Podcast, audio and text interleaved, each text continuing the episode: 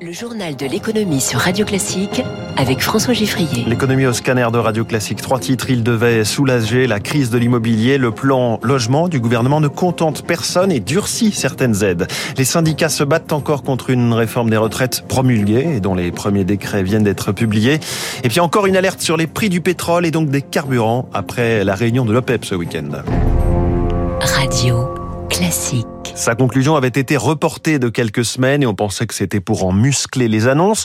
Le CNR Logement, Conseil national de la refondation, ne va pas refonder grand-chose. Certes, quelques mesures de soutien au secteur de l'immobilier et de la construction sont prolongées ou étendues, mais d'autres, au contraire, vont s'arrêter comme le Pinel ou être réduites comme le prêt à taux zéro.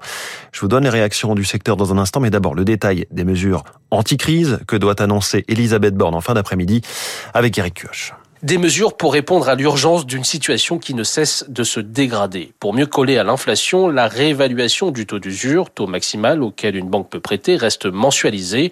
En un an, le nombre de crédits accordés a chuté de 40%. Les taux élevés ont réduit les capacités d'emprunt.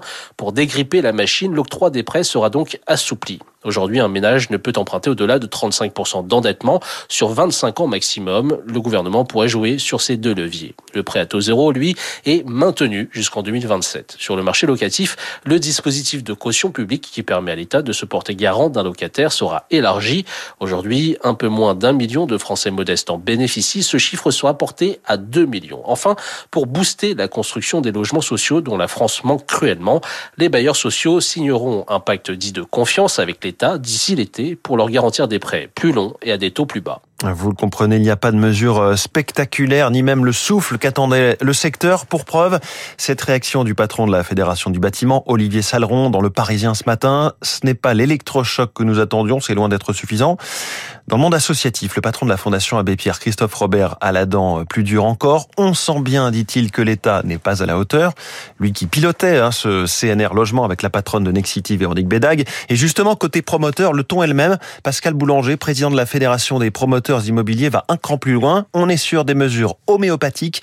Visiblement, dit-il, le gouvernement n'a pas compris la situation. C'est du vent. On a travaillé six mois pour rien. C'est donc l'orage ce matin au-dessus de la tête de la première ministre Elisabeth Borne, tandis que son ministre des Finances, Bruno Le Maire, a passé un week-end radieux. Vendredi soir, Standard Poor's, l'agence de notation américaine, maintenait la note de la France, toujours double A, avec perspective négative toujours là aussi.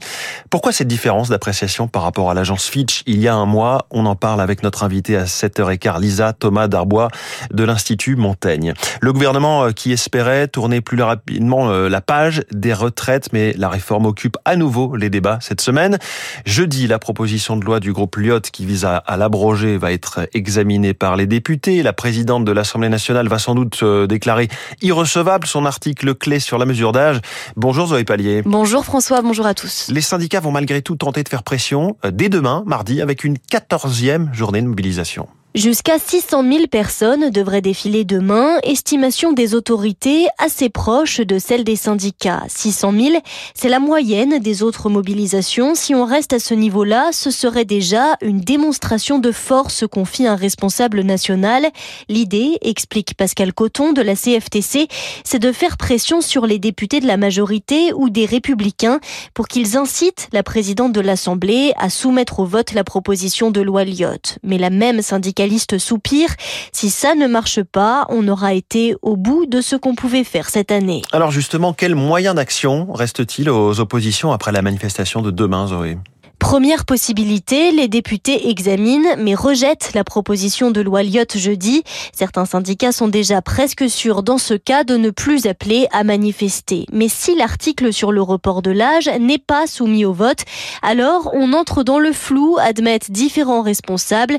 Ça pourrait avoir l'effet d'un 49-3 avec un déchaînement de colère, pointe par exemple Thomas Vacheron de la CGT pour qui une 15e manifestation reste envisageable.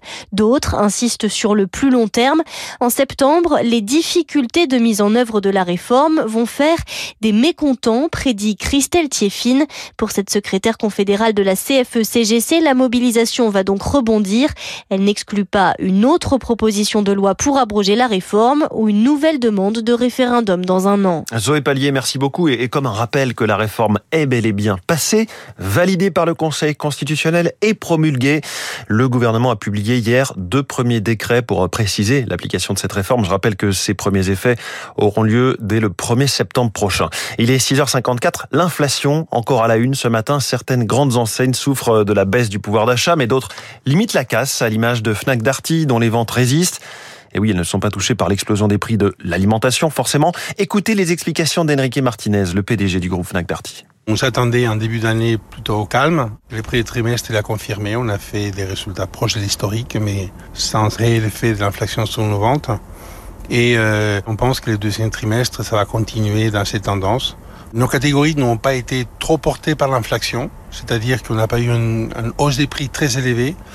On commence à voir que peut-être dans les prochains trimestres, il y a des prix qui peuvent commencer à descendre euh, par les effets de la baisse des prix de matière et surtout des coûts de transport, parce que les transports, il est venu aussi proche des, des prix de 2019.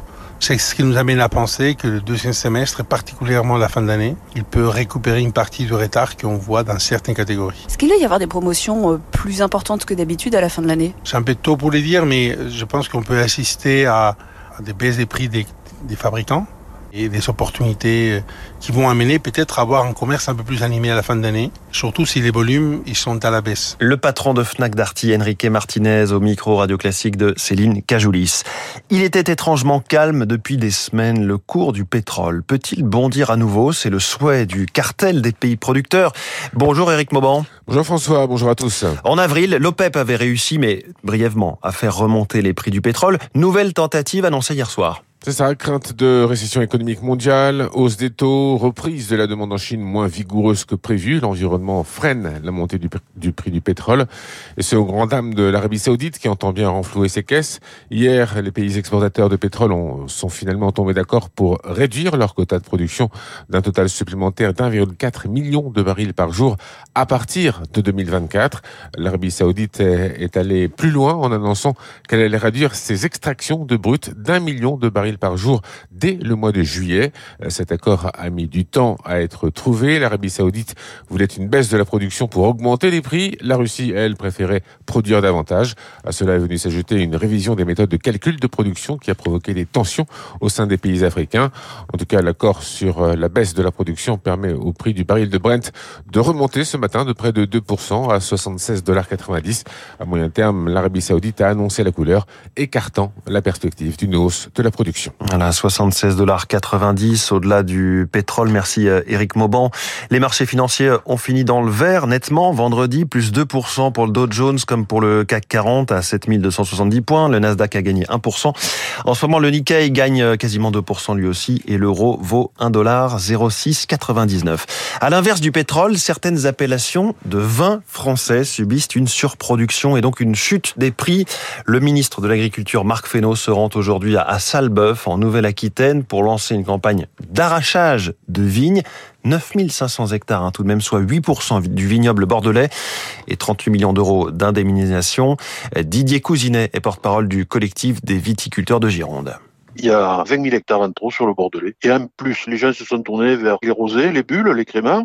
On nous prévoit d'ici les 10 prochaines années une déconsommation de vin rouge allant jusqu'à 60%. Donc euh, là, il faut qu'on arrache absolument des vignes à Bordeaux pour rétablir l'offre à la demande. C'est un crève-cœur puisque des exploitations ont peut-être mis 4, 5 générations à se construire. Et là, la personne qui est en charge de l'exploitation à ce moment doit prendre une décision extrêmement courageuse de dire, voilà, j'arrache pour sauver ce qui est encore sauvable. Nous demandions, nous, collectif du viticulteur, pour chaque hectare arraché 10 000 euros, on nous donne 6 000 euros l'hectare. C'est une hérésie.